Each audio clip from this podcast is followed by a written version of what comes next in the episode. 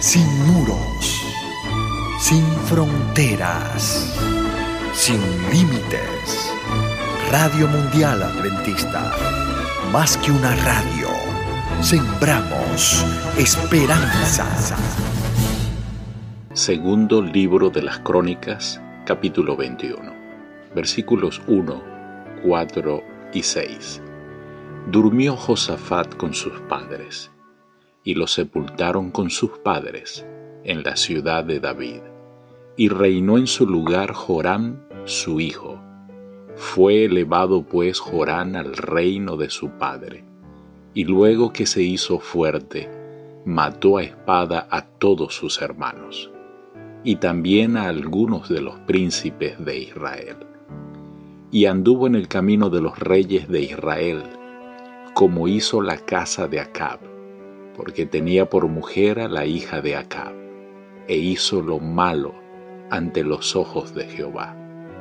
Su esposa Atalía, que más tarde exterminó toda la descendencia real, quizá influyó en la ejecución de esta drástica medida. Esto implicaría que los hermanos de Jorán habían ganado la simpatía y el apoyo de hombres influyentes del país.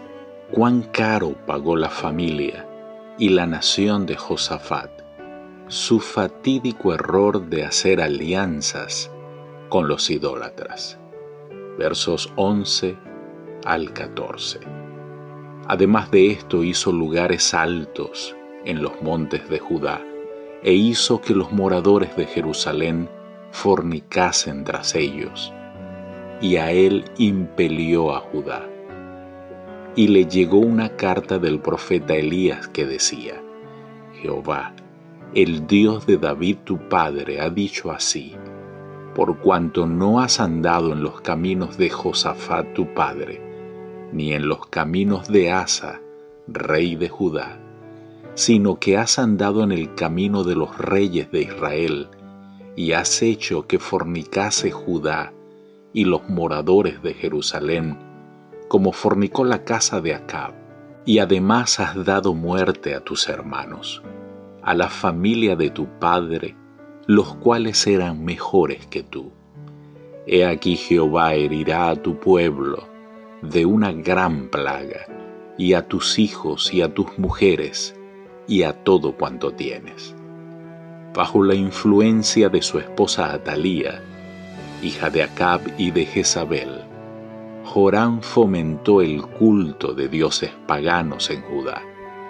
La transgresión provoca un castigo disciplinario. En este caso, tanto el rey como el pueblo debieron sufrir porque ambos eran culpables. El golpe cayó principalmente sobre el rey, porque él era el principal culpable, pero también cayó sobre la nación en la forma de una invasión de los filisteos, árabes y etíopes. Versos 16 al 19.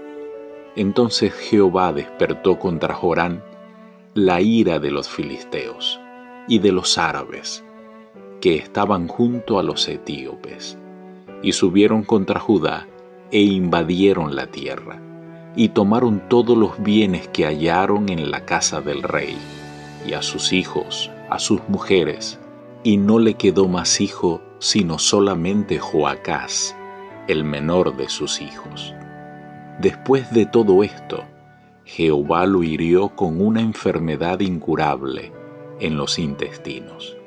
Y aconteció que al pasar muchos días, al fin, al cabo de dos años, los intestinos se le salieron por la enfermedad, muriendo así de enfermedad muy penosa, y no encendieron fuego en su honor, como lo habían hecho con sus padres.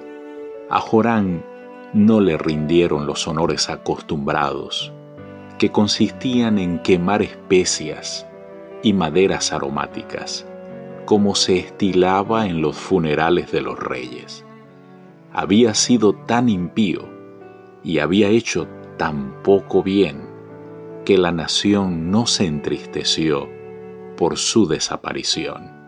ni lo enterraron en el sepulcro de los reyes. Querido Dios, nuestro mal proceder como padres afecta la vida de nuestros hijos, como la decisión fatídica de Josafat al casar a su hijo con la idólatra Atalía. Ayúdanos, Señor, a conducirnos conforme a tu voluntad y ser ejemplos fieles a nuestros hijos. Te lo pedimos en Jesús. Amén. Dios te bendiga.